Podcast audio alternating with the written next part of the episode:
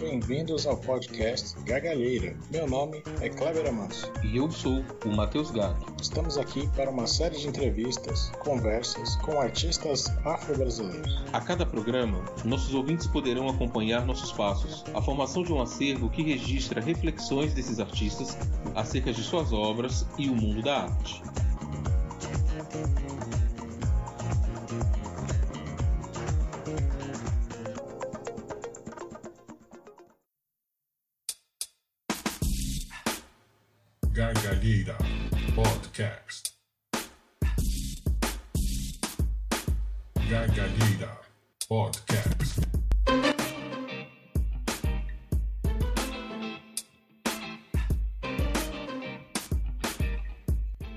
Renata Filinto é doutora e mestra em artes visuais pelo Instituto de Artes da Unesp e especialista em curadoria e educação em museus pelo Museu de Arte Contemporânea da USP. É artista visual e professora adjunta da Universidade Regional do Cariri, Ceará, na qual compôs o Comitê de Pesquisa Científica e foi coordenadora do curso de licenciatura em Artes Visuais. Compôs o conselho editorial da revista Menelik Segundo Ato e é membro da comissão científica do Congresso CSO da Faculdade de Belas Artes de Lisboa. Coordenou o núcleo de educação do Museu Afro Brasil.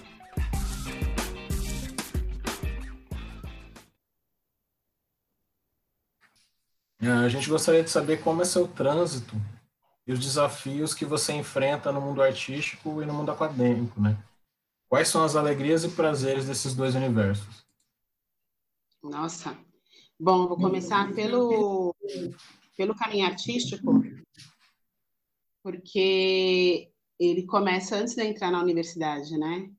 Eu acho que o primeiro desafio é o entendimento de que pessoas que não são ricas podem ser artistas, porque é, ainda que a gente tenha um caso ou outro na história da arte de artistas que não tiveram assim tanto sucesso em vida, mesmo assim esses artistas não eram exatamente pessoas pobres.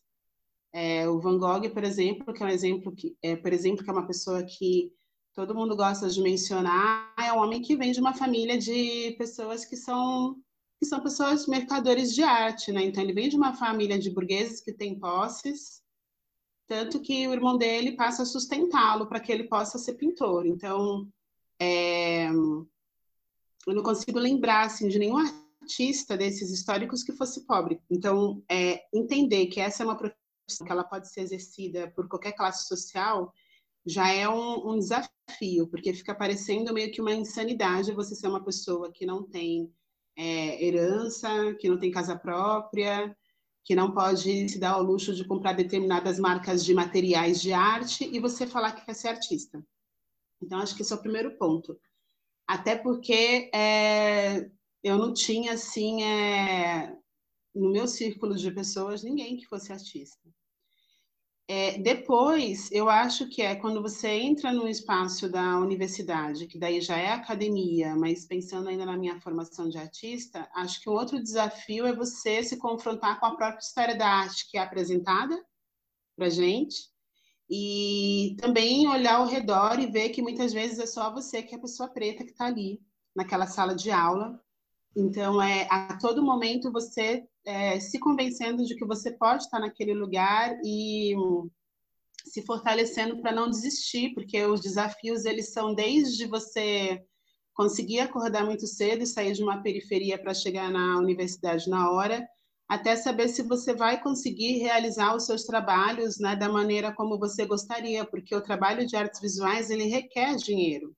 Você pode, evidentemente, optar por uma linguagem que ela seja mais é, mais acessível.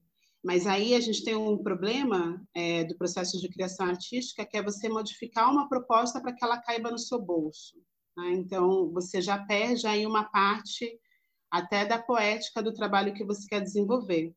Então, eu diria que esses foram os dois primeiros grandes desafios e que eles se replicam também no universo acadêmico, né? Me perceber uma pessoa é, preta que pesquisa história da arte é, e que é professora de História da Arte, é, dentro de um espaço é, que ele é branco. E por mais que nós falemos sobre ocupar esses espaços e da necessidade de termos pessoas formadas e doutoras, É, no, na nossa área, né, Kleber, de, de artes, é, são poucas pessoas no Brasil né, que podem é, ocupar essas cadeiras dentro das universidades públicas. Eu me recordo que, se eu não me engano, a Rosana Paulino, em 2010, você me corrige se eu estiver errada, que eu acho que você também tem essa resposta, ela foi a primeira doutora de artes negra aqui no Brasil, né? É... Eu lembro que tinha tido essa comemoração né, entre os nossos pares. Então, é, como artista, eu sempre produzi, produzi, eu não diria que a margem do sistema da arte, mas é, sem dar tanta importância para o sistema da arte, porque esse sistema me dizia que esse não era o meu lugar. Dentro da história da arte no Brasil, é, as artistas negras que nós conhecemos, elas vão aparecer com mais, é, de uma maneira mais organizada na geração que produz nos anos 60 e nos anos 70, que são as mulheres que nascem na década de 30 e de 40, né? que é o caso da Raquel Trindade, da Ieda Maria, da Maria Auxiliadora, e pensando que, exceto a Ieda Maria, essas outras duas artistas e várias outras que estão colocadas na categoria de naif, são mulheres que produzem porque insistem também em querer produzir e que não necessariamente vivem da sua arte profissionalmente, elas desenvolvem atividades pa paralelas, né, para sobreviver. Então, dentre todas elas, a Ieda Maria é a única que é, é uma artista que fez uma graduação em artes, um mestrado fora do Brasil e que pôde realmente viver da sua produção. E a Maria Auxiliadora, que foi o que eu diria é, persistente, né, ou teimosa mesmo, e dizer que vou, eu vou ser artista, mesmo que eu não consiga é, vender o que eu gostaria de vender, né? E daí ela se aventura indo, inclusive, para feiras. Feiras públicas como essa da Praça da República, a Feira de Embu das Artes. Então, eu não tinha nem tantas referências de que eu teria êxito nesse lugar. A vida acadêmica, ela entra como uma certeza de que eu poderia viver uh, como professora e dividir é, o meu tempo entre esses dois fazeres que eu gosto muito, que é a pesquisa em artes visuais e o fazer. Então, como um grande obstáculo, depois que eu entrei na academia como professora, a branquitude em si ela é o obstáculo, né? Porque é a grande dificuldade, porque é uma dificuldade até de diálogo, né? Uma dificuldade de compreensão de alguns questionamentos que são levados desde o, de questões simples, né, do cotidiano administrativo de trabalho, é, até mesmo acho que se referem à parte da aula pedagógica, porque eu acho que, no, que nós, pessoas pretas, dentro de uma universidade pública, temos mais sensibilidade para compreender as realidades dos nossos estudantes, das nossas estudantes, do que as pessoas brancas. E daí, quando nós fazemos, às vezes, alguns projetos e algumas defesas, é, esses projetos, é, eles estão sujeitos a muitas resistências desses colegas, né, para serem aprovados até, para que eles entendam qual é a pertinência dessas propostas. Então, eu diria que, ao mesmo tempo que essa branquitude, ela sempre foi um, um tentou ser um obstáculo, porque, inclusive, na vida acadêmica, há colegas que tentam nos obstruir em reuniões simples, que são votações para resolver questões cotidianas, é, ao mesmo tempo, isso nunca foi uma tentativa de obstrução da minha, da minha profissão que me amedrontasse, porque eu sempre tive muita convicção de que eu era competente, né? E eu acho que eu falei isso na nossa conversa semana passada. Do ponto de vista da minha produção artística, a comunidade negra, a comunidade preta me autorizou desde muito cedo, né? Então a, a comunidade preta sempre me convidou para fazer exposição, para fazer palestra, e eu digo a comunidade preta não acadêmica, né? Então, pessoas que estão ligadas a espaços informais, como associações, como ONGs, é, ou mesmo vinculadas a algumas instituições, essas pessoas sempre me apoiaram. Então, eu construí minha carreira quase que num lugar paralelo, né? conhecendo pessoas que já estavam inseridas no sistema da arte como artistas reconhecidas, é, mas eu nunca fiz uso das minhas relações de amizade é, como contatos profissionais, né? Então, mim, o meu interesse nessas pessoas era mais no sentido do privilégio de, de estar próxima delas e de aprender com elas, de observá-las minimamente, do que de utilizá-las como é, uma forma de alcançar determinados lugares, né?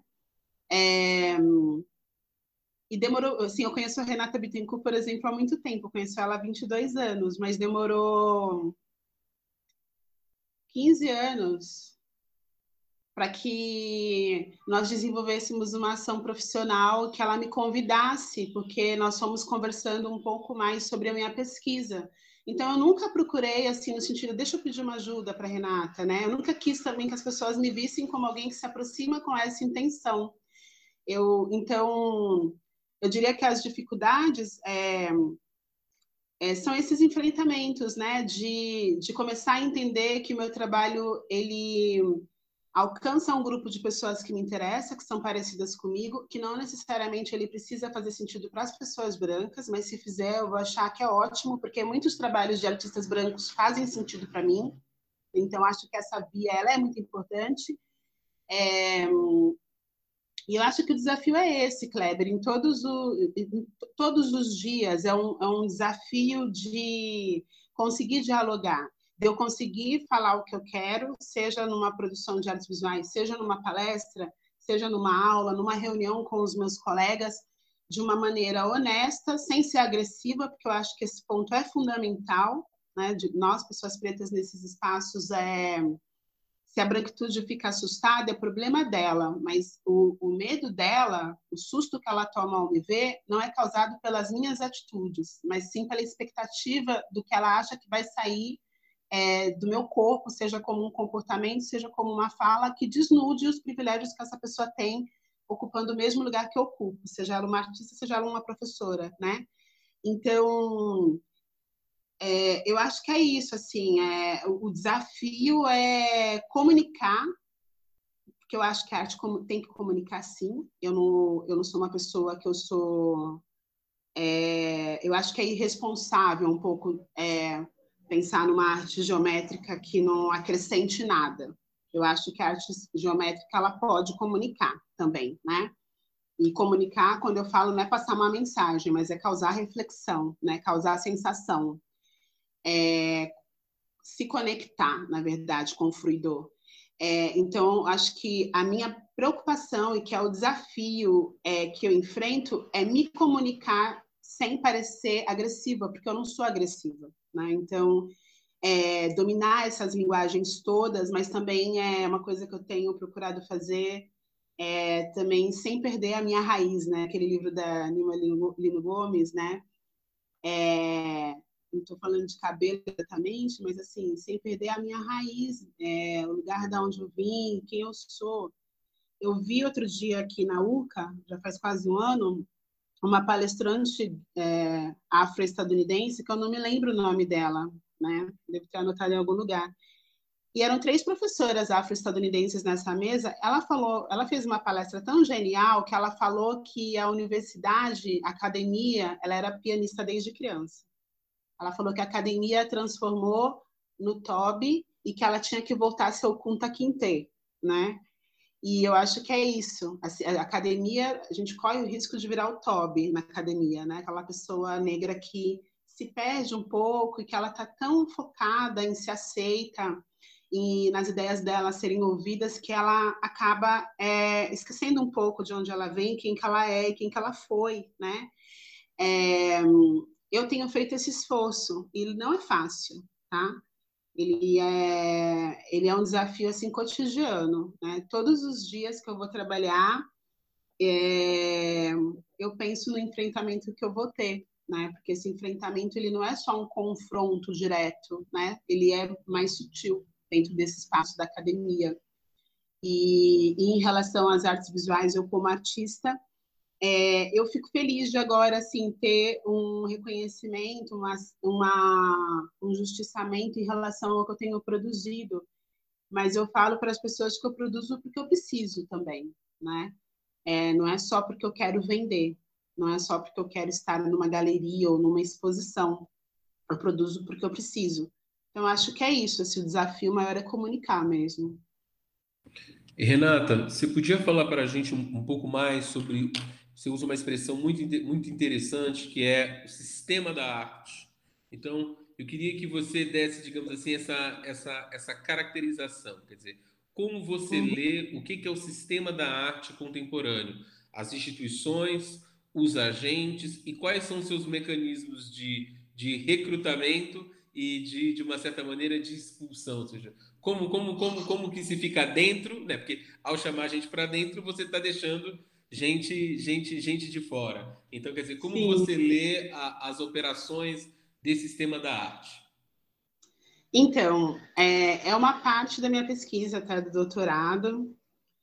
É, esse sistema da arte já sou eu e o Kleber como professores, né? Então, tem um livro que, eu, que fala justamente sobre o sistema da arte, de um autor chamado Alexandre Mero, que eu costumo usar em aula, inclusive, e que ele vai destrinchando esse sistema e o professor em sala de aula que ensina história da arte, ele já é parte desse sistema, né? Porque é pensar também na circulação dessas informação, informações, não só na exposição e na, na capitalização das obras, na remuneração dos artistas. Então, eu diria que o, o ensino fundamental, é, um e dois, talvez até o, a pré-escola, depois o ensino médio, o ensino superior, eles fazem parte dessa cadeia que compõe aí o sistema da arte, né? Que são as pessoas que vão levar as informações sobre conceitos, escolas, artistas e as relações possíveis, né? Entre, entre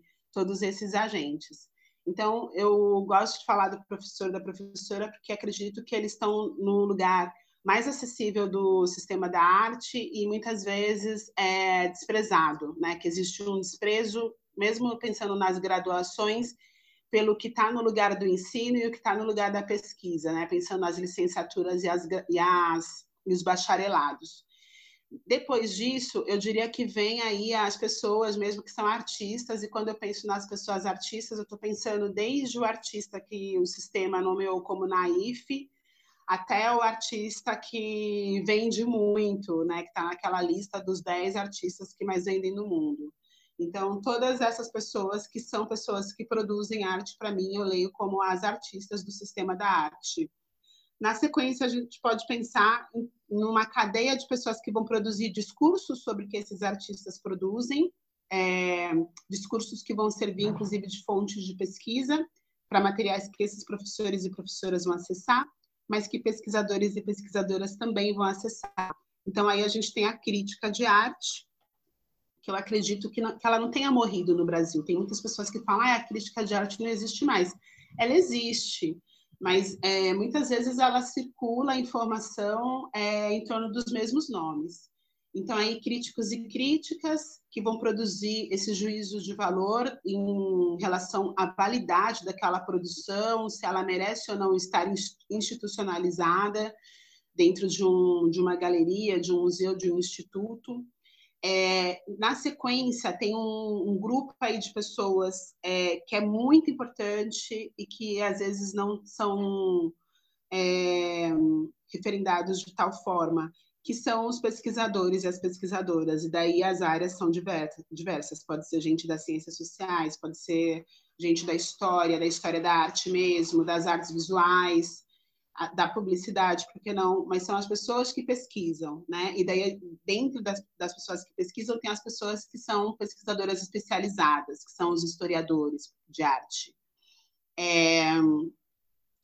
E daí a gente tem o mercado, tem o, os mercadores, né, que a gente vai chamar de marchands, que são as pessoas que é, tanto podem se tornar galeristas e ter as suas galerias, quanto podem também fazer essa circulação e mediação entre o, a pessoa que é artista e as pessoas que querem adquirir obra, né? É, então, chamaria de mercadores. E daí, junto com os mercadores, estão as pessoas que são galeristas. É, é, junto com as pessoas que estão, as galeristas, tem as instituições. A galeria é uma das instituições, mas tem um outro lugar de instituição que são, inclusive, ligadas a, ao setor corporativo, à indústria também, é, a grandes marcas. Então, no Brasil, por exemplo, é, as instituições que sub, subdiziam os artistas, que financiam, fomentam produções, é, são, em sua maioria, ligadas ao setor industrial, né? São instituições do sistema AS, por exemplo, que é o sistema do SESC, né? Sistema S, porque são várias é, instituições com S na frente, né? O SESC, o SESI, é, a própria Fiesp, é, que estão ligadas a esse setor de produção. E também pensando em produção e circulação de recurso, tem as instituições bancárias, né, de banqueiros, como é o caso, instituições financeiras, como é o caso do Itaú, é, do Santander, do Banco do Brasil, da Caixa, que Bradesco, que reparem, todos os bancos têm um, um segmento que se volta à cultura e arte, porque são essas leis, né, onde eles têm isenção fiscal e esse dinheiro que é empregado para essas exposições, para fomentar a produção de artista, como é o caso do prêmio do Rumos, que é um prêmio importantíssimo, circula muito dinheiro ali, e as pessoas não estão entendendo que elas podem mandar o que elas quiserem com o projeto. Tudo isso, assim, são é, iniciativas que deveriam, inclusive, serem acompanhadas mais de perto por nós. Ou pensar, é, por exemplo, o Instituto, a Fundação Iotim, né, que é também é, dinheiro que sai das mineradoras, né? Então, as mineradoras que são criminosas, é, no contexto dos, dos acidentes que ocorreram aí nos últimos anos. Então, fora essas, essa, essa cadeia, existe aí um outro grupo de pessoas que também são parte do sistema da arte, que são jornalistas, que são é, é, curadores e curadoras, que são. Eu falo curadores e curadoras porque nem todo curador e curadora é pesquisador de arte, de fato, hoje. É, às vezes tem algumas pessoas que usam ali as obras meio como quebra-cabeça, montam uma exposição e tem uma equipe de apoio para construir o conceito curatorial. É, diria que tem sido pouco observado, mas que também fazem parte dessa cadeia, as pessoas da arquitetura que trabalham com a tipografia, é, que trabalham com o, a arte, né, a comunicação é, visual ali dessa exposição, é, as pessoas que trabalham com a montagem da exposição. Então, é uma cadeia que, no meu entendimento, ela é muito maior. É, e quando eu falo do sistema, é, nas minhas críticas, eu estou pensando é, mais especificamente na figura do professor, professora, na figura do, do jornalista, do crítico, do historiador, pesquisador, é, do galerista, do diretor, da diretora, das grandes instituições e dos artistas, né? Só para a gente tentar fazer assim um resumo. Mas é uma cadeia maior de profissionais, né? Então, o, o sistema da arte, no meu entendimento, ele é isso. E daí ele é quase uma pirâmide também, né? Assim como a gente faz a leitura da sociedade numa pirâmide, é, o sistema da arte também. E daí, quando muitas vezes nós vemos as críticas a esse sistema, a gente está falando de um topo da pirâmide, onde estão ali as pessoas que são, acho que vão influenciar as outras é, em relação à qualidade daquele trabalho, que são jornalistas, críticos, curadores, né, diretores e diretoras. É, são essas pessoas hoje que têm dado tom né, do, do sistemão da arte. Então, artistas, é, eu não, não, acredito que nós artistas tenhamos tanta, tanto poder assim é, na prática.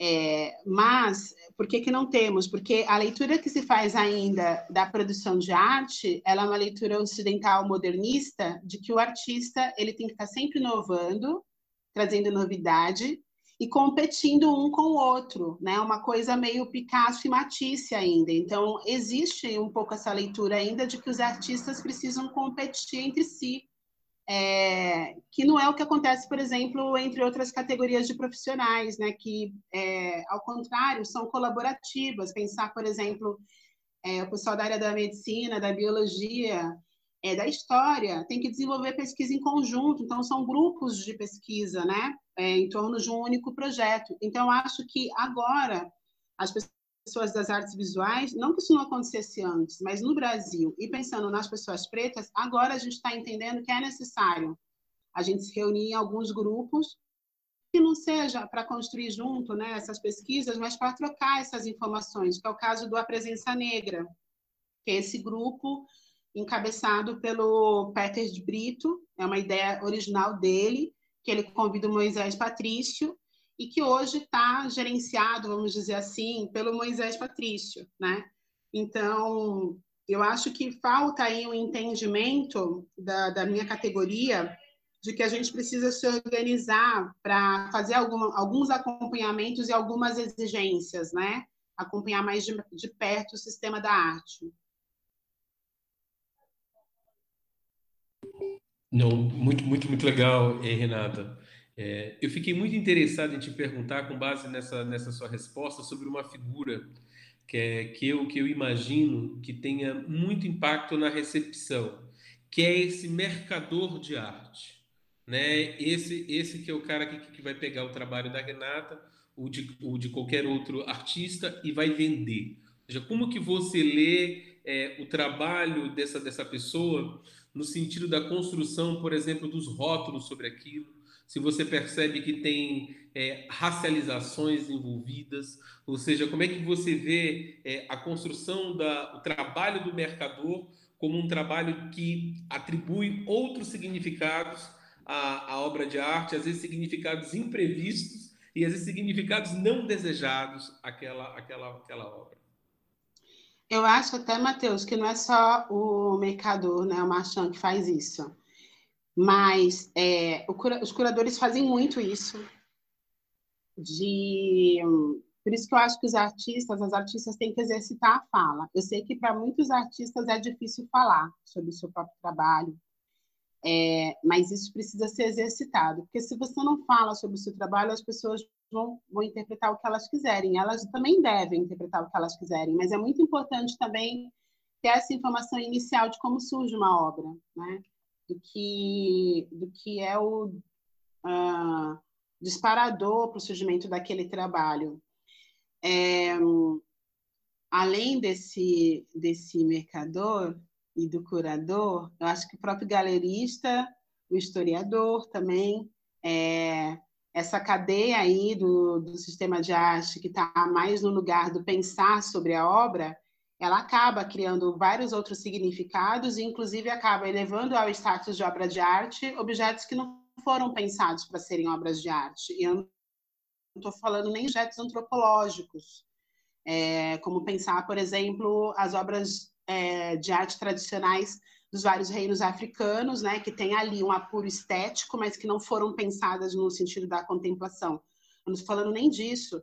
Estou falando de pessoas como a Turbispo do Rosário, que produziram um, uma infinidade de objetos e que foram cooptados pelo sistema de arte para serem lidos como obras de arte e, portanto, capitalizados é, no pós-morte né, desse homem, que não tem herdeiros, acredito, e que tem muita gente que ganha dinheiro em cima né, da figura do arcebispo do Rosário e da própria mitologia construída é, a partir da sua figura. Então, eu acho que o, é, o grande problema do, do marchand, do curador, do galerista, às vezes, é que para promover uma produção é, se criam mitos sobre, sobre a pessoa que realiza aquela produção, né, sobre o artista em especial se esse artista não está mais entre nós, né? Como matéria, assim, se não está mais vivo. Então, acho que esse, é, essa é uma questão, assim, de ética, né? Para ser discutida. E, e, em relação às pessoas que estão vivas, é, uma vez eu estava conversando com alguém sobre é, a escassez de artistas que escrevem, né? E como é importante os, os artistas que escrevem. Como é importante, por exemplo, Hoje a gente tem o texto do Rubem Valentim, o Manifesto Ainda que Tardio, porque ali ele coloca, não estou fazendo arte concreta nem construtivista, tem relação estética, formal, mas eu estou procurando a riscadura brasileira, estou procurando um tipo de linha, de forma, de expressão que fale da pessoa que eu sou, considerando todas as confluências né, de grupos étnicos que me compõem. Então, se o Rubem Valentim não tivesse feito essa escrita, a gente não poderia ter um monte de outras leituras, né? Mas ele fez um texto e isso é muito importante. Então, acho que é, condeno o curador que cria um texto, o marchand que cria um texto para vender a obra, mas é preciso ter muito cuidado para não se criar uma mitologia que não tenha uma relação com que a pessoa que é artista é, é, desenvolveu ao criar aquele trabalho. Na, nós conversamos sobre, sobre alguns é, trabalhos que você realizou e é muito marcante a presença da cidade de São Paulo né, na, na, na composição do seu trabalho. E a gente gostaria de saber é, o que, que a mudança para o Nordeste impactou no seu modo de no seu modo de ler e no seu modo de construir. Como é que como é que o diálogo com essa com essa experiência que é outra, né? Você está agora no Ceará, que é uma, uma outra coisa, outras cores, outras luzes. Como é que isso influencia é, na composição do seu trabalho? Bom, assim, eu demorei assim para para ah, é claro que se eu fizesse terapia seria muito mais fácil, né, para lidar com isso, mas eu não fiz porque eu não tinha tempo de fazer terapia. E daí eu fui entender a minha mudança de São Paulo para cá dois anos depois, é... e depois de me curar de um período de depressão mesmo, porque eu não entendi que eu estava em depressão, porque a depressão ela é uma doença também muito estigmatizada e fantasiada pelas pessoas. Então, é, existe uma figura de alguém que não consegue levantar da cama, não consegue se vestir, não consegue escovar o dente, não consegue comer. E eu fazia tudo normalmente. Então, para mim, eu, estava bem, eu estava só num processo de adaptação. E as pessoas me perguntavam, né, aqui e em São Paulo, você já se adaptou ao Ceará? E daí, quando eu me curei, eu me curei porque eu entendi que eu não precisava me adaptar ao Ceará. Eu não, eu não fui é, criada aqui, eu não nasci aqui. Então, até, sei lá, é, os próximos cinco anos que eu é, venha a viver aqui, eu vou estranhar algumas práticas, eu vou estranhar alguns sabores, né, algumas formas de fazer. E isso não é um, um problema. Essa adaptação rápida que as pessoas esperam que a gente tenha, até porque é um lugar que no imaginário paulistano ele é um lugar turístico, porque a associação que se faz é Ceará e Fortaleza, né? um lugar que é litorâneo, é, não é Ceará e Crato, que é o lugar onde eu estou, que eu nem sabia que existia antes de vir para cá fazer o concurso. Então, é, eu acho que esse dado assim é muito importante, porque eu vivi um choque cultural, né? Um choque cultural que está relacionado também a um apagamento que existe nos estados do Nordeste, depois da Bahia, de que não existem pessoas negras em grande quantidade, né? De que no Sergipe, no Piauí, aqui no Ceará, de que não tem uma população preta, porque as pessoas reforçam essa chegada dos holandeses, elas reforçam o espalhamento, né, desses europeus na região é, no século XVII é, e não foi bem assim, né? Tem um número muito grande de pessoas pretas aqui. 68% da população é composta de pessoas pretas, que estão né, nas estatísticas oficiais como pretas e pardas.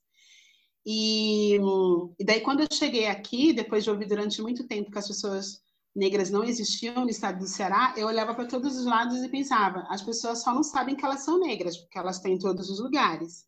E, também é importante compreender que existem vários tipos de ser negro, vários fenótipos do ser negro. Em São Paulo, existe um fenótipo muito marcado que é parecido com o nosso, com o meu, com o seu, com o do Kleber, né?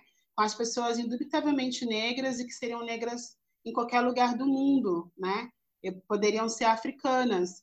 E aqui não, aqui a gente tem um tipo de pessoa negra que é afro-indígena, que vem de um processo de, de mistura, né, de, de miscigenação, que ocorre já no século XVII, né, com as pessoas indígenas, com as pessoas brancas. Então, são pessoas que elas são muito assim essa literatura é, que a gente estuda para passar na Fuvest, para passar na, nas universidades públicas, né, do cabelo cacheado, com uma pele que parece que é uma pele bronzeada, mas é a cor da pessoa, né? com o olho levemente puxado. Assim, é, são tipos humanos é, que compõem o imaginário do, do sertão, do sertanejo, mas que são pessoas pretas, né? que podem também se assumir com a identidade indígena, de acordo com a sua vivência com os dois grupos, e podem estar nesse lugar, nesse limbo também de não é, se identificarem com nada, porque o Estado, a partir do currículo, não dá a possibilidade dessas pessoas se entenderem como nada, que, que tem uma vinculação diferente do, do, da vinculação com o sujeito branco, né, eurodescendente. Então, vim para cá inicialmente teve esse choque. É, e isso, sem dúvida, assim, que é, reverberou na minha produção e reverbera até hoje, né? Reverberou no meu modo de ser, né? Eu brinco que eu sou ACDC também, só que é antes do Cariri e depois do Cariri porque o Cariri realmente assim é, causou uma transformação na minha pessoa, não só de eu começar a entender, por exemplo, que eu sou sozinha no mundo, como todo mundo é, né? É, que eu poderia contar comigo mesma. Então acho que até assim é, eu não adoeci nos moldes clássicos da depressão, porque eu entendia que eu só podia contar comigo mesma, não tenho parentes aqui, né, no Ceará. E influenciou muito assim a minha produção descobrir essa população preta daqui e descobrir alguns nomes, né, algumas biografias pouco comentadas, como é o caso da Maria de Araújo, da Maria Caboré e da Maria Margarida, que são três mulheres negras de nome Maria, uma delas viva, que é a Maria Margarida, que se encontra internada num asilo, Maria de Araújo, que promove o milagre que Padre Cícero se apropria dele e fica famoso, ela era uma médium, é, e Maria Caboré, que é uma mulher que viveu na rua no início do século XX e que acredito que ela tenha enlouquecido devido às muitas violências que ela provavelmente sofreu como uma mulher de rua e que hoje ela é tida como uma santa aqui. Então, essas histórias de violências né, contra corpos de mulheres negras, elas influenciaram a minha produção. É, eu fiz um trabalho para essas mulheres e a exposição que eu fiz no Centro Cultural São Paulo ano passado que foi um prêmio que eu ganhei, é, era um momento assim, o ano passado que daqueles, né, que eu já vivi mais de uma vez, que era de pensar, nossa, mas fulano apareceu faz um ano e já foi convidado para a Bienal de não sei onde, né? Eu fico pensando nisso também, né? Como é que o sistema da arte incorpora pessoas ou expulsa pessoas, né? E até respondendo o que eu não tinha respondido, é, essa questão, oi filha, Pode ver, meu amor. Essa questão de com quem você se relaciona e como é esse relacionamento, né? O que interessa a você nesse relacionamento, se é uma amizade, se é uma aproximação profissional, isso tem a ver com estar dentro ou fora do sistema da arte, né? É, só complementando a outra resposta.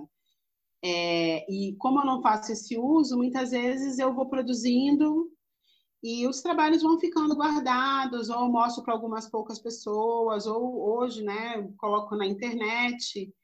E quando a Maria Adelaide me ligou, a Maria Adelaide Pontes, era assim um.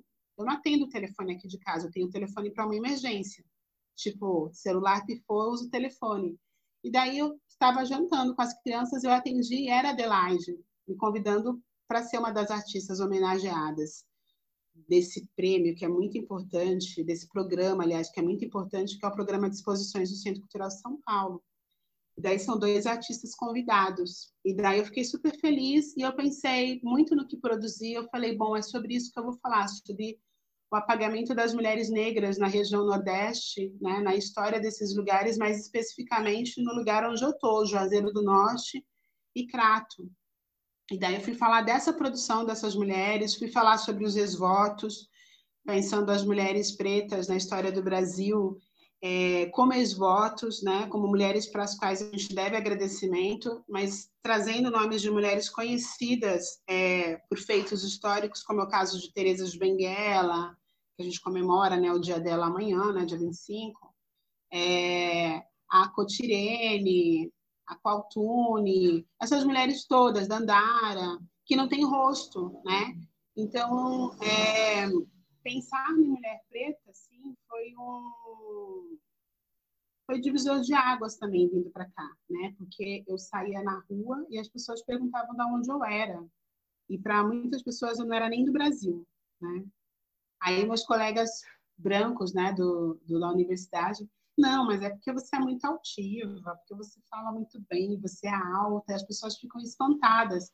Só que junto com esse espanto tem o racismo, né? De não saber muito como lidar com essa figura. Um colega meu da, da universidade, ele me falou sobre isso, né, o Fábio. Ele falou assim: Ah, Renata, talvez as pessoas não saibam muito como lidar, né, com a sua figura, porque elas não estão habituadas a lidar com essa figura. E quando eu vim para cá, eu estava careca praticamente, né? Então era assim muito chocante, do, a, a, ponto de ter gente que parava na rua mesmo para ficar olhando para mim, assim, uma coisa bem estranha. Então, muito da minha produção do agora traz essa essa experiência, né, de de renascimento. É, eu fiz uma exposição na Parelha Luzia, a convite da Érica, que foi o, come o, começo desse processo, né, de pensar as mulheres negras daqui, que o nome dela é, é, justamente fala sobre isso, que é sertão doce na dureza, né? Só que não é sertão do, do bioma, né? Do, do, do lugar geográfico. É ser, de ser pessoa, né? De ser de ser humano e o tão separado, sertão doce, na dureza, né? Então, é, eu fui tentando encontrar formas também é, de não me perder é, psicologicamente, né? De não me deixar embrutecer pela maneira como eu fui recepcionada, né? E ah, e é isso assim, né? É, foi um divisor de, de vida. É porque você se coloca muito na obra, sua imagem aparece muito na obra, em algumas obras, né, pelo menos. Queria saber como que você pensa o seu corpo como esse elemento de construção das obras. Nossa, Kleber, na verdade, é, eu tenho refletido pouco sobre nessa chave, né, que algumas artistas negras trazem de pensar o corpo da pessoa preta na obra porque eu sendo uma pessoa preta e sendo mulher, é, muitas vezes eu não fico pensando sobre o corpo negro exatamente, né? Por exemplo, aquele trabalho que é o Danço na Terra que Piso, eu pensando no lugar assim tão espiritual, é, que eu não, nunca pensei assim no fato de ser o meu corpo e de ser um corpo negro, né? Na cidade de São Paulo. É, no caso do Face Blonde Hair, sim, eu penso nesse corpo negro é, travestido, né, é, disfarçado, né, mas com disfarce que não esconde que ele é negro. Então, eu diria que eu não penso no meu corpo como uma ferramenta de embate, nem de provocação, né, que é um discurso que eu vejo em muitas artistas. Eu vou, talvez eu tenha que sair já já aqui só para mudar de máquina, gente, porque meu celular não está carregando. Mas, assim, eu não vejo esse, esse meu corpo como um corpo que está buscando embate, né? Como um corpo que está buscando uma provocação em relação às pessoas não negras que eu encontro na realização dessas performances. Também não entendo que é um corpo veículo, né? É, mas é, esses trabalhos que eu fiz como performance, eu só conseguiria fazer a discussão que eu, que eu quis fazer se fosse eu mesma realizando os trabalhos. Né? Então, acho que tem muito mais uma questão de, de entrega é, do que de pensar o corpo negro como um corpo que ele é violentado pela cidade, né? que ele é violentado pelo, pelo Ocidente, pelos lugares que se querem brancos e não são brancos. É, então, já pensei, por exemplo, né, estudando performance, já vi vários artistas que usam corpos de outras pessoas né, para fazer alguns trabalhos, que desenvolvem a performance, que contratam performance para dar vida a isso, para materializar isso. E em alguns dos meus trabalhos eu pensei, será que eu, esse trabalho aqui seria melhor eu colocar outra pessoa? Mas eu acho que tem uma questão que é, é de eu querer viver essas situações também. Né? Para mim é muito importante me colocar nessas situações, né? E pessoalmente receber uma reação do público que assiste aos trabalhos. É, mais do que pensar é, como é que as pessoas vão ler o meu corpo negro numa performance, num trabalho, para mim é fundamental que as pessoas é, que as pessoas me respondam a esses trabalhos, né, com as suas reações e que eu possa, é, em primeira mão, ter essas respostas. Né? Então, nessa construção né, de trabalho que se aproxima mais do público, que eu tenha utilizado meu corpo negro, né? mais no sentido de me trazer mais próxima das pessoas que estão assistindo o meu trabalho. É, é nem pensando na crítica do estranhamento que esse corpo é, causa, ou do quanto ele não é aceito.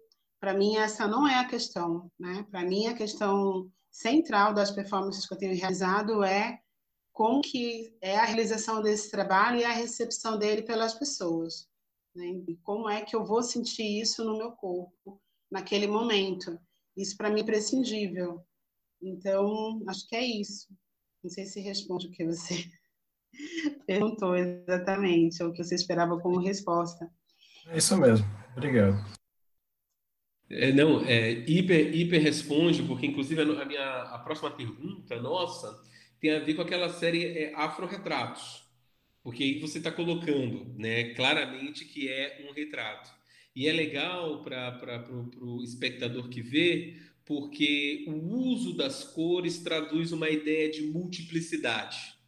Né? E, a, e a representação, a representação do teu rosto e do teu corpo raramente encontram lugar nos tons que representariam uma pele negra ou um tom, um tom de pele negra. Eu queria muito que você falasse um pouco sobre, sobre o uso das cores no, no afro-retrato. Quer dizer, como que aquela explosão de cor é, é, traduz uma assim que eu li um pouco, né?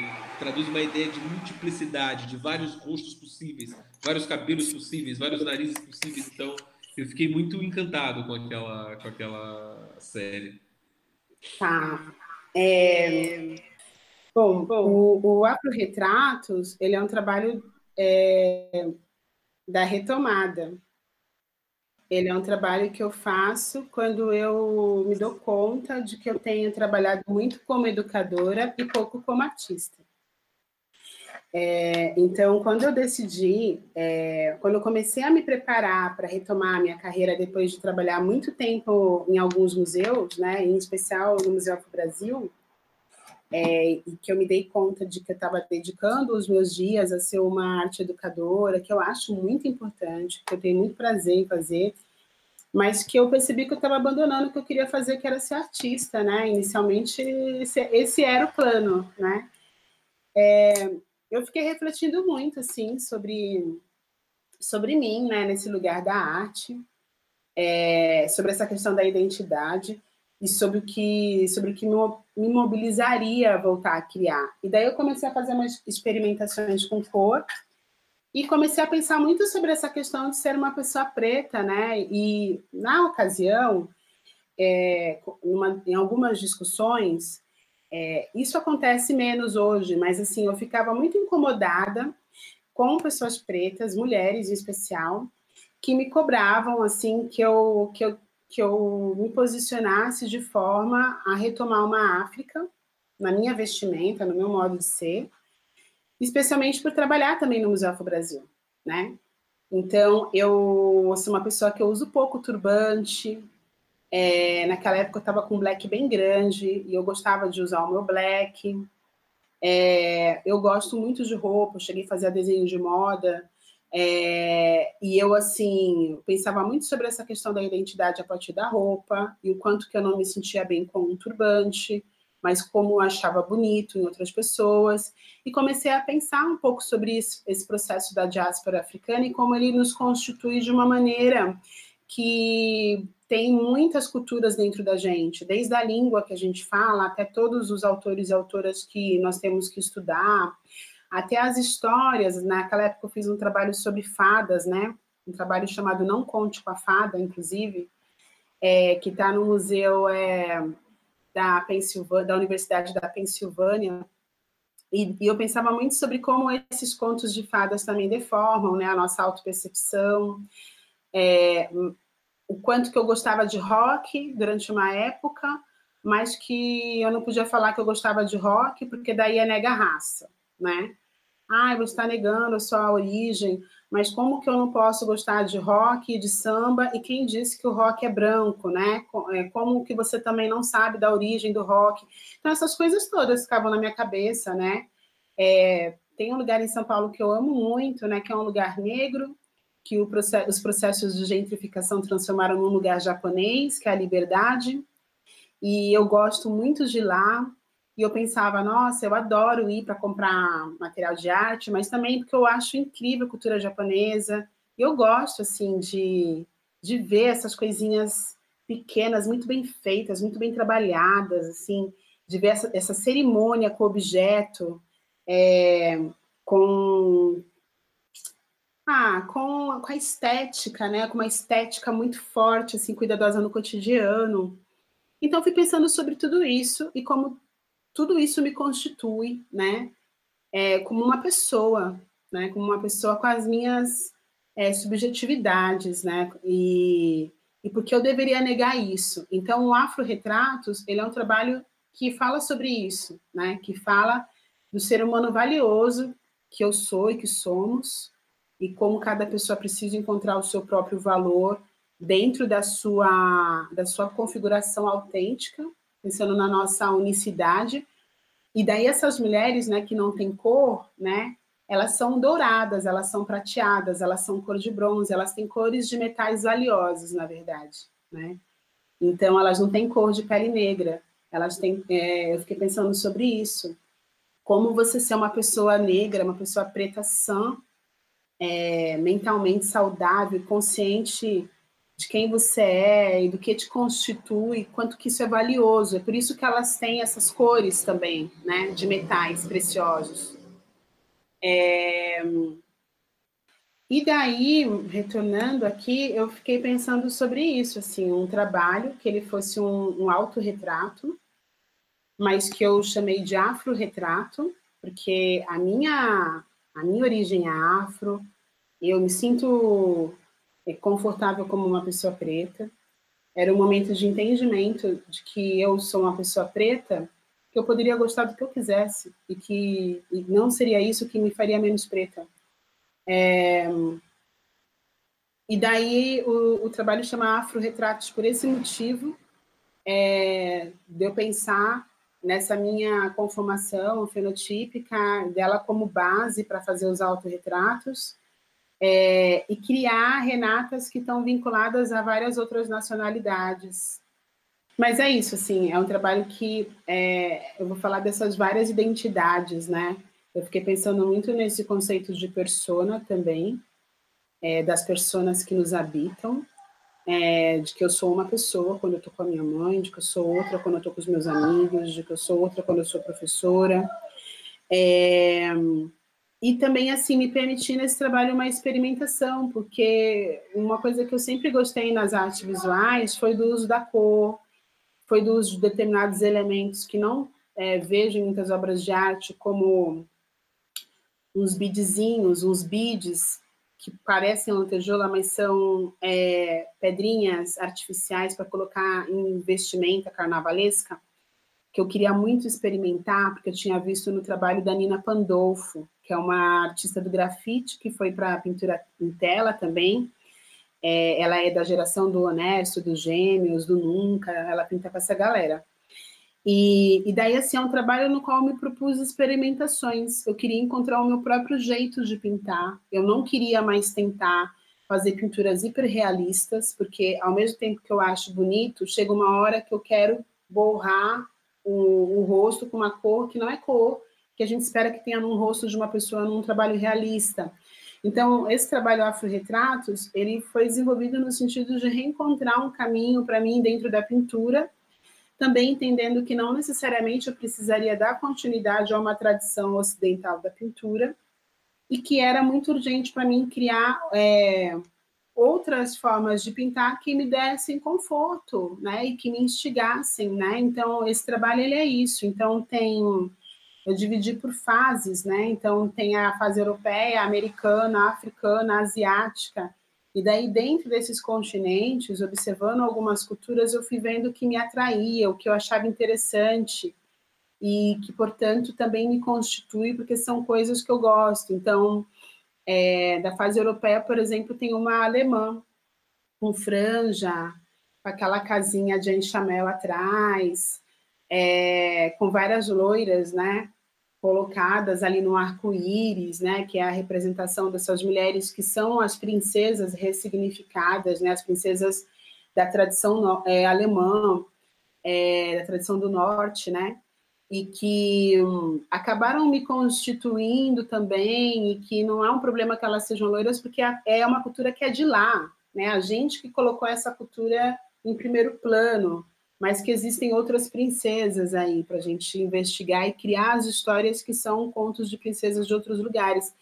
Ou ainda a espanhola, que eu fiz pensando muito assim na Espanha como um lugar que é, tem artistas que eu gosto muito, mesmo sabendo que eles são abusadores, que é o caso do Pablo Picasso, tem uma produção dele que eu acho incrível, né? Mesmo que a, a pessoa do Pablo Picasso seja tenha sido execrável. Então eu fui pensando no Gaudí também, que é um arquiteto que eu acho incrível, e fui colocando esses elementos, né, do que eu admiro, do que eu pesquiso, do que eu gosto, sem ficar teorizando tanto como é, o pano de fundo para esses retratos, né, para esses autorretratos. Então, é, o afro-retrato é isso, ele é um trabalho de retomada, onde também eu me permiti é, exagerar. É, eu acho até que ele é meio barroco, né, do ponto de vista do, do excesso, às vezes, de informação que tem. E isso, para mim, é importante, porque uma, uma pessoa escreveu esse dia sobre esse trabalho e falou, falou que era carnavalesco. Aí fiquei com vontade de escrever para ele e falar assim, não, é barroco, né? Porque nesse sentido a gente retoma até uma tradição que já tem na arte brasileira, né? Que é desse exagero do barroco do século XVIII. É isso, o afro-retrato ele é uma retomada, ele é uma, um retorno à pintura. Ah, Renata, agora outra obra sua, ah, e conectar uma coisa que você falou no comecinho da, da entrevista na semana passada. A Xexê da Negra. Né? É, eu me lembro que você comentou um artigo seu, né? A parte da história das artes visuais no Brasil. E eu entendo que a sua obra, essa obra em específico, é, de certa maneira, acorda com, essa, com o diagnóstico que você faz nesse artigo. É, gostaria de saber em que dimensão você acredita. Queria que você falasse sobre essa obra um pouco em que medida você acredita que a sua dimensão é, como artista ajuda você a repensar os caminhos da, a, da história da arte nacional partir do que você pesquisa é, como professora, como pesquisadora mesmo? Uhum. Nossa, Kleber, a partir é, da história da arte nacional ficou pesado, mas eu vou tentar responder. É, Bom, o, o Axixê da Negra, ele é um trabalho que ele já aponta, assim, para uma crítica de uma, de uma constatação é, que eu tive, assim, a partir do... Eu sou professora de um curso de licenciatura, e eu converso muito com os meus estudantes, com as minhas estudantes, eu até falo que é, me conectar a essas pessoas que têm informação foi a minha salvação aqui, né? Quando eu vi que eu estava muito com a cabeça em São Paulo ainda, né, e sentindo muita falta da, da vida em São Paulo, eu comecei a me conectar com, com os meus estudantes, com a Giovana, que é a, a moça que é minha funcionária aqui em casa, é, para entender melhor alguns caminhos. E nessas conversas com os estudantes, eu percebi assim que muitos deles e delas estavam ainda nos estágios é, nos trabalhos, acionando um, um, repertório de história da arte que está localizado no modernismo. E também acessando os livros das minhas crianças, atividades lá, retomando Volpe, Tarsila do Amaral, e eu fiquei muito com isso na mente, né? E ao mesmo tempo teve a exposição é, da Pinacoteca, é, e depois teve a exposição do Máscara sobre a Tarsila. E eu pensava muito também já quando haverá uma exposição da, de Janira, da Mote Silva, ou da Anitta Malfatti, é, ou da Maria Auxiliadora, que teve na sequência.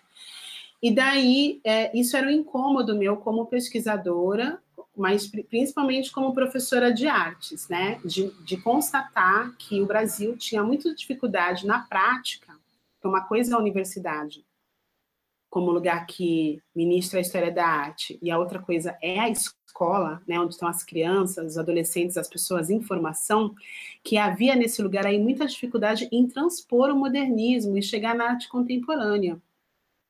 E daí o Axixê da Negra é um trabalho que se propõe a enterrar a negra da Tarsila do Amaral.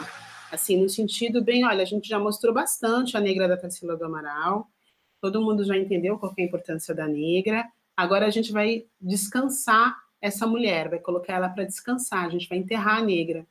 porque também é, a Tarsila é uma artista que ela tem como referência para o desenvolvimento desse trabalho a negra que foi a ama seca dela. Eu não sei se ela foi ama de leite também, mas eu sei que ela foi é, ama seca, foi mãe preta da Tarsila do Amaral.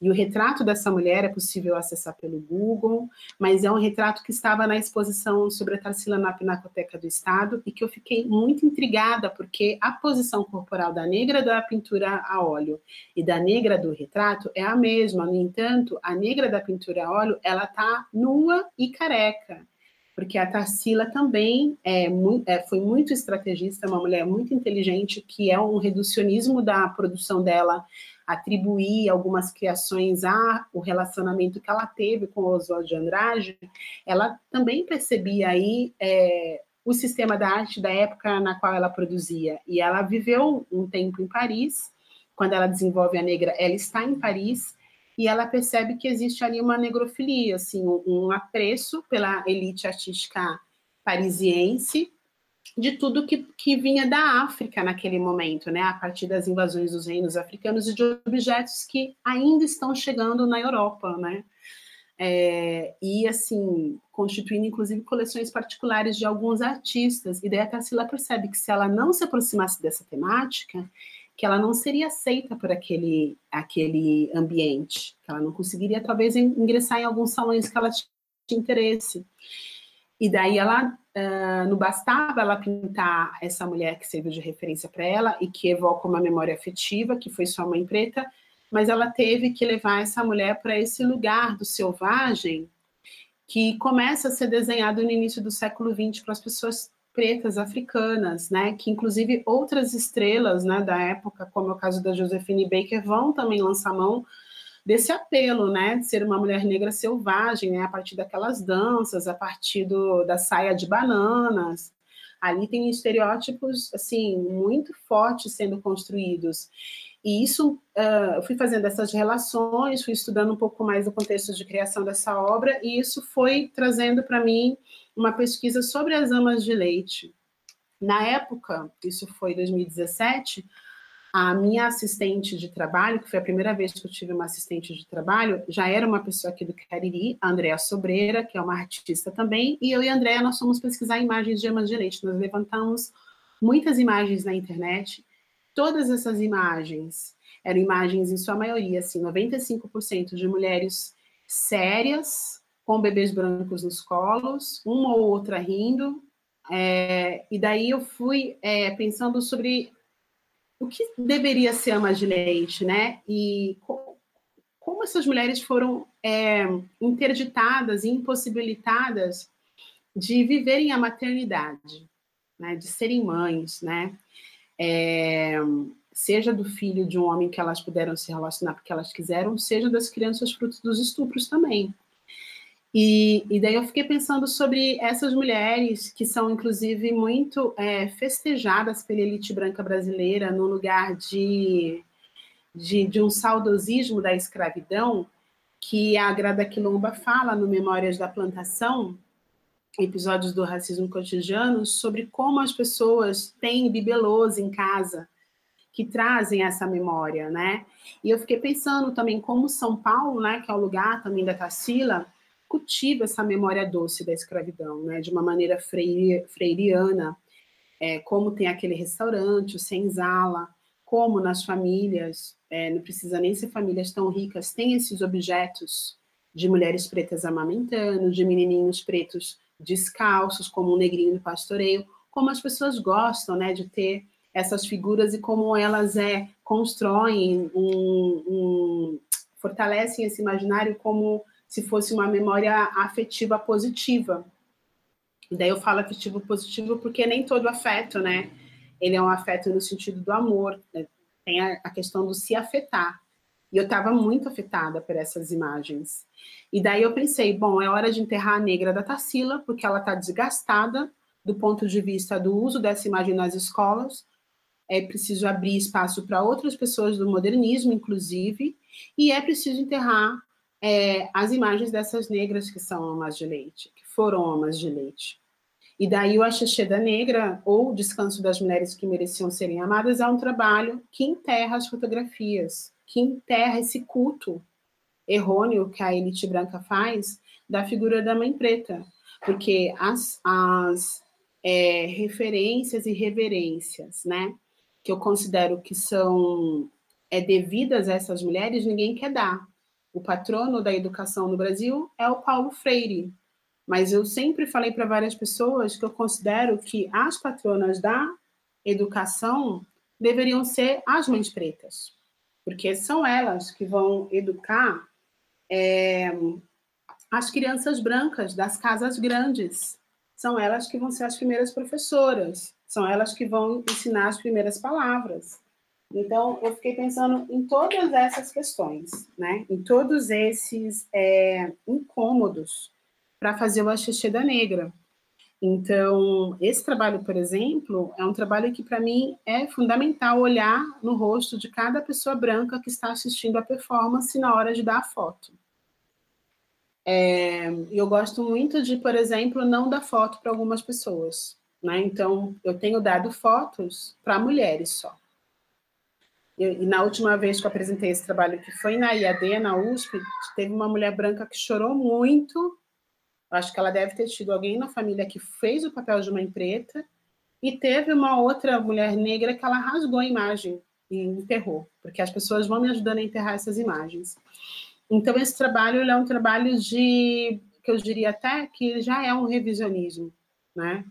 É preciso enterrar essas essas mães pretas todas que têm um sem número de quadros na arte brasileira que entre aspas homenageiam essas mulheres amamentando crianças brancas, para que a gente possa apresentar outras imagens de mulheres negras, de mulheres pretas, porque a mami, a mommy, a mãe preta, ela é uma das imagens de controle que a Patrícia Hill Collins trata e que fala que é um dos lugares de aprisionamento das mulheres pretas, né? Então esse culto ele não é à toa, né? Ele não é, é inocente, né?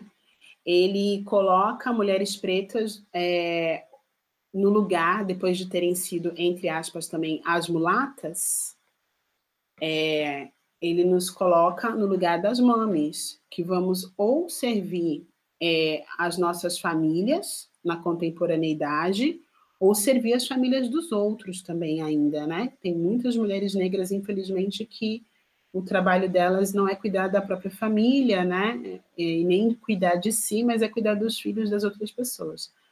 Então, eu fiquei pensando sobre todas essas questões e que é preciso enterrar essa imagem para que a gente possa ente entender melhor que existem outras, né? Como a das mulheres pretas como artistas, como professoras universitárias. E daí, respondendo a outra parte da pergunta, eu consigo eu acho até, Kleber, que eu tenho um lugar privilegiado, porque sendo artista e sendo professora, eu consigo conversar diretamente com os meus pares que são pessoas que estão produzindo arte, eu consigo acessar esses artistas muito facilmente, porque são pessoas com quem eu converso pelas redes sociais, para conversar dos nossos trabalhos, para tirar uma dúvida, porque uma manda um edital para outra, porque alguém precisa de uma referência, então, assim, é muito fácil entender essas mudanças da produção de arte no Brasil hoje, porque eu estou vivendo isso como artista e em diálogo com os meus colegas, e daí também isso se torna mais simples para ser colocado num texto, né? Então, agora, por exemplo, eu estou pensando muito sobre as mulheres negras na arte, como que a gente precisa morrer para ser vista, né? Como a gente precisa morrer para nossa obra ter valor. E então fica mais, mais fácil manobrar é, algumas cobranças, né, alguns questionamentos, na medida em que, como artista, eu vivo é, a produção de artes visuais, né? Então, eu consigo enxergar alguns problemas na prática, e daí fica mais simples de transpor para o texto acadêmico, né? É, no entanto, esse texto até ele já tinha um, uma natureza. É, eu tem algumas palavras que eu estou com um pouco de preguiça de usar, mas eu infelizmente eu não consigo pensar em outra. Mas ele já tinha uma natureza decolonial.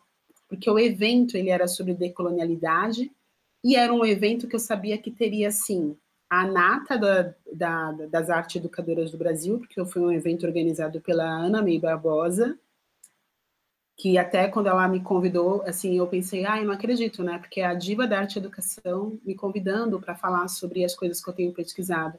E eu pensei, é a oportunidade de falar diretamente com essas pessoas transpostas para o texto acadêmico. Né? Então, é, a própria encomenda, vamos dizer assim, tinha que caminhar é, para a decolonialidade. Só que eu até acredito que talvez elas acharam que eu fosse falar sobre feminismo, né? É, no entanto, o texto não deixa de falar sobre feminismo também, né? É, quando é, para trabalhar a mulher negra na arte, eu estou propondo que as pessoas olhem para a Maria Auxiliadora, né, e não para a negra da Tarsila. É, olhem para nós como as protagonistas e não para as representadas, né, de uma maneira distorcida. Eu acho que é isso. Interessante você falar isso, Renata, porque é, você faz isso desde dentro também. E o que eu quero dizer com desde dentro, estou me referindo àquela série de fotos Meu Bebê, aonde, por um lado, essa, essa desconstrução é, da figura da mãe negra, ela está ela tá dentro da montagem, né? que foi assim como eu li.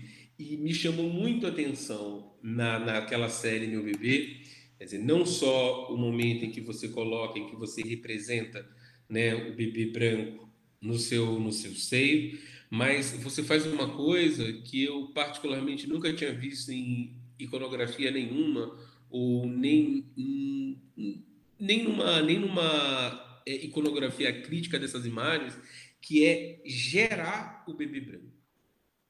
Uma das, uma das, eu achei isso muito transgressivo, né? Que é aquela imagem né, que a gente tem você, você grávida, é uma imagem belíssima, e você monta aquela imagem com você gerando é, é, esse bebê branco. Eu queria saber é, que parto é esse, né? Como é que você, como é que você construiu isso? Ah, então, assim, eu fico pensando, eu acho que pelo fato de eu ser professora, é, eu fui professora de criança há muitos anos, né, de criança assim de 5, 6 anos, numa escola bem de elite, assim, que parecia que eu dava aula na Finlândia. Eu nunca tinha visto tanta criança branca junto, assim, assim, de olho claro. Eu vejo essas crianças hoje têm 20 anos, 25. Eu falo, gente, como que pode, né? É, existirem espaços como esse no Brasil. E existem, né? E eles são muitos, são, são em maior quantidade do que nós podemos imaginar. E quando eu fiquei grávida, é, algumas questões já começaram a aparecer em relação ao tipo de educação que eu gostaria de dar para pra, as minhas crianças, né? Tanto é que o Francisco, meu filho, ele teve uma boneca muito cedo. Assim, ele tinha dois anos, eu dei uma, um bebezinho para ele. E hoje ele brinca de boneca com a irmã dele, ele faz o papel do tio, né?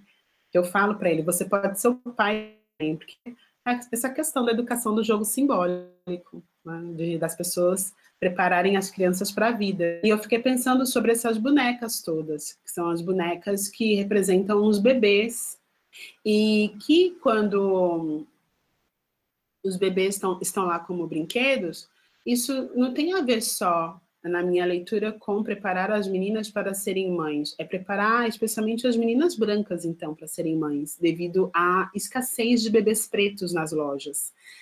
Talvez em São Paulo, que é uma cidade que é uma das maiores do mundo, se eu não me engano é a quarta maior cidade do mundo, não me lembro, tem uma oferta maior, mas aqui onde eu moro, por exemplo, quando eu cheguei e fui comprar uma boneca preta para minha filha, não tinha nenhuma nas duas lojas de brinquedo daqui.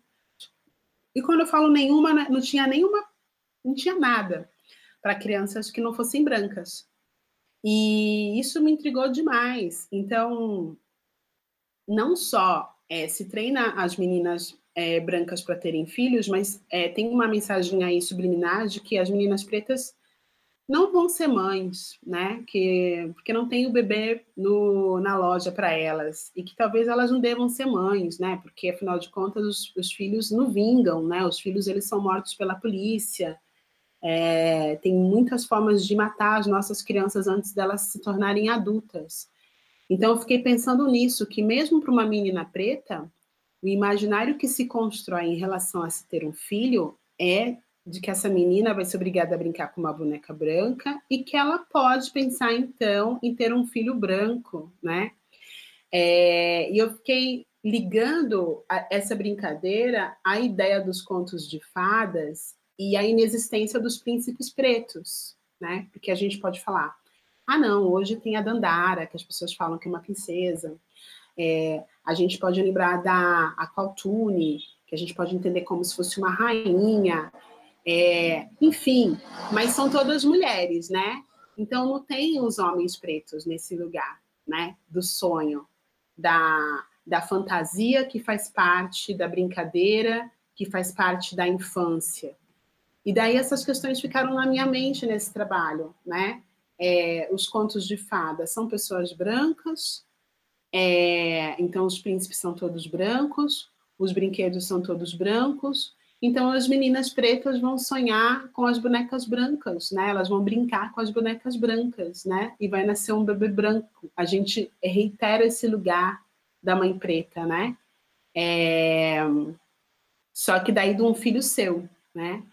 E, na verdade, isso leva as meninas pretas a imaginarem também os homens brancos como parceiros, né? Eu não estou nem falando sobre essa, esse uso mais chulo, né, de termos como palmitagem, né, pensando no relacionamento interracial, mas eu estou dizendo como é que essa falta no mercado leva as meninas pretas também a imaginarem que vão ter filhos brancos, né, que a sonharem com, com parceiros brancos a não, a não verem meninos pretos como potenciais parceiros também.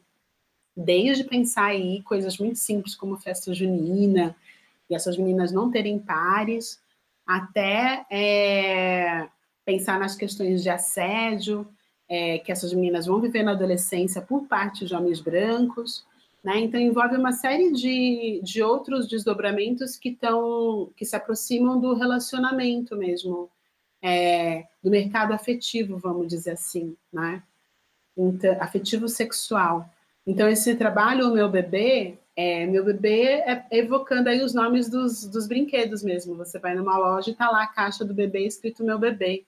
É um pouco falando sobre isso, né? Esse treino, como esse treino apaga a possibilidade de ter famílias pretas. É, é disso que se, se trata também. São outros caminhos para o extermínio do povo preto né? Caminhos mais sutis, mas que podem dar margem para várias interpretações dessa prática. Ah, gostaria de saber como você vê a sua série Resistência hoje, à luz de toda essa experiência que você teve indo para o Cato, né? Ah, e à luz do, enfim, de, de como é, como essa experiência te transformou e de que maneira, de como que você volta para essa série hoje, como você vê é, Resistência e a série Resistência ao mesmo tempo. Uhum. É, essa série é resistindo, né? É pensando numa ação contínua mesmo, pensando que não é algo que acabou, que é algo que está em curso, e, e constante. Quando eu fiz esse trabalho, é, Kleber, eu pensava muito sobre. Eu conversei com meus pais sobre isso, com os meus tios, e eu estranhava muito é, o que nós já vemos aí na, na mídia, porque a mídia impõe né, um relacionamento interracial como, como às vezes a única via possível para as pessoas negras que têm alguma ascensão socioeconômica ou que saem de uma zona muito profunda de vulnerabilidade.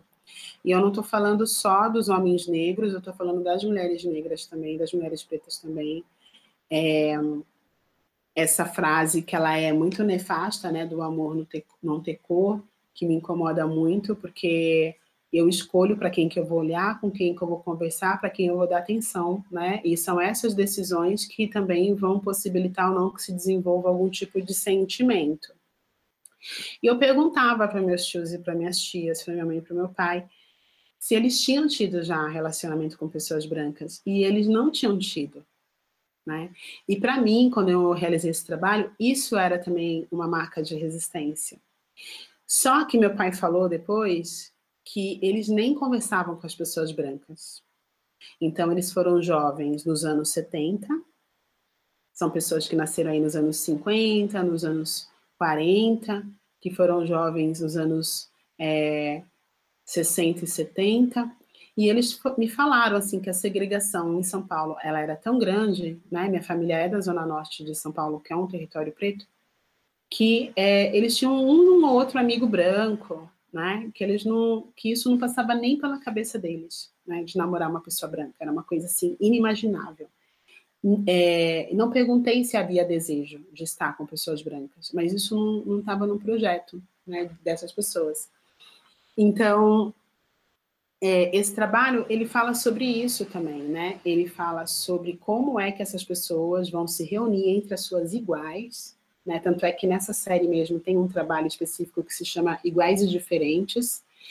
É, como essas pessoas então vão se reunir entre suas iguais para e vão criando núcleos né, de, de convivência preta, núcleos familiares, é, intuitivamente, né, é, sem racionalizar, na verdade, é, dando continuidade a essa prática das famílias extensas, das famílias que têm agregadas e agregados. Nas minhas fotos de família aqui, tem pessoas que eu não sei quem é, que nem minhas tias, meus tios, nem minha mãe, nem meu pai não sabem quem são, porque são as pessoas que às vezes apareciam ali, eram tão bem recebidas que estão nas fotos de família como se fossem da família.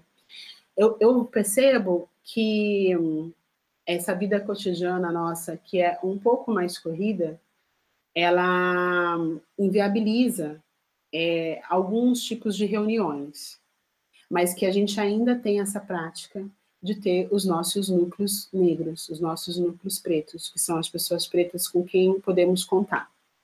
E eu acho que nós aprendemos, a partir também do ingresso no ensino superior, que é possível fazer isso profissionalmente também, né? Que é o que eu falei também sobre os artistas e as artistas que têm hoje se reunido em coletivos nas artes visuais. Mas é, pensando em nós, né, que somos pessoas da academia, eu percebo que nós aprendemos que essa prática do, da resistência, que também significa existir de outro jeito, né? E esse outro jeito é justamente contrariando os estereótipos, contrariando essas imagens de controle sobre nós, é, é, que existir de outro jeito é possível a partir de uma excelência nossa, né?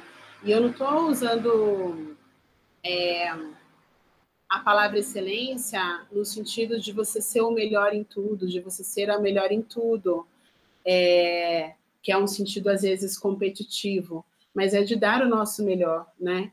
Então eu percebo muitas pessoas pretas que estão é, nessa missão, né, de, de, dar o seu melhor, de fazer o que o, o que é melhor para todos. É, eu não quero ser poliana aqui, né? Não quero parecer utópica, mas eu vejo essas tentativas é, de muitos lados.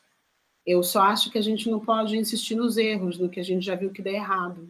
Né? Então, é, hoje nós usamos esse verbo com mais assiduidade, que é o aquilombar. Esses aquilombamentos, eles existiram desde que os primeiros africanos pisaram aqui.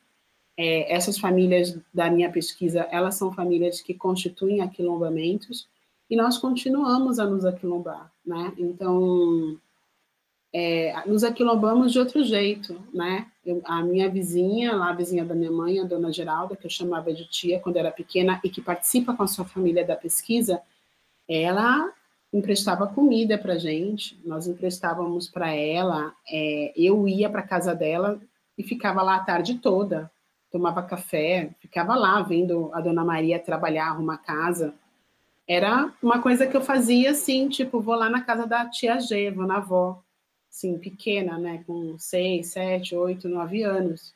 Era um lugar para eu passear, né, era minha vizinha de frente. É, essas pessoas são as pessoas com, com as quais nós nos aquilombamos naquela época, que nos deram a mão, que foram nossas parceiras. E eu percebo que eu tenho essas pessoas na minha vida ainda hoje. Não aquelas lá, tia Geralda, né, tia G, mas que eu tenho pessoas que é, desempenham esse papel hoje, né? Pessoas pretas. Então acho que nós ainda estamos resistindo, Né? E, e acho que é assim que tem que ser, porque senão é capaz da gente se perder, né? E quando eu falo se perder, é, é, se tornar uma dessas pessoas pretas que eu acho muito triste, que é o nosso presidente da Fundação Palmares hoje, né? um homem preto que é, não consegue reconhecer a sua luta e a sua história né? como pessoa preta, não consegue reconhecer a linhagem, inclusive, né? Como filho do seu Oswaldo de Camargo, da qual ele faz parte, o quanto essa história do seu Oswaldo é uma história da reexistência, né? Então, eu acho que a gente ainda faz hoje. É, e que é fundamental, sim, que é uma condição primordial para que nós estejamos sãos, para que estejamos bem. Então, a resistência está aí. Foi maravilhoso estar com você, Renata, aqui no Gargalheira. Ótimo mesmo, adoramos. Obrigado, esse... Renata. De nada, obrigada a vocês. Gente, esse nome, Gargalheira, é da. É da. Porque a gente, o layout é da. É uma homenagem ao Sidney. Aquela ah, obra. Ah, gargalheira que tem os microfones, tá? Isso, isso. Então todo o layout da, da, do nosso programa ele é aquela, ele é aquela imagem, né? Uhum. Que tem essas contradições de falar, não falar, passado, presente, que aquilo falar é emancipar, mas ao mesmo tempo. Então é, é tudo isso que a gente está tá tentando traduzir. Ai, que, bo... que ótimo. que bela homenagem. Gargalheira é uma realização do Secult UFRB. E Fiche e Camp, programa de pós-graduação em Sociologia. Grupo História e Cultura Afroatlântica. Bitita, Núcleo de Estudos Carolina de Jesus. Núcleo Afro Sebrap.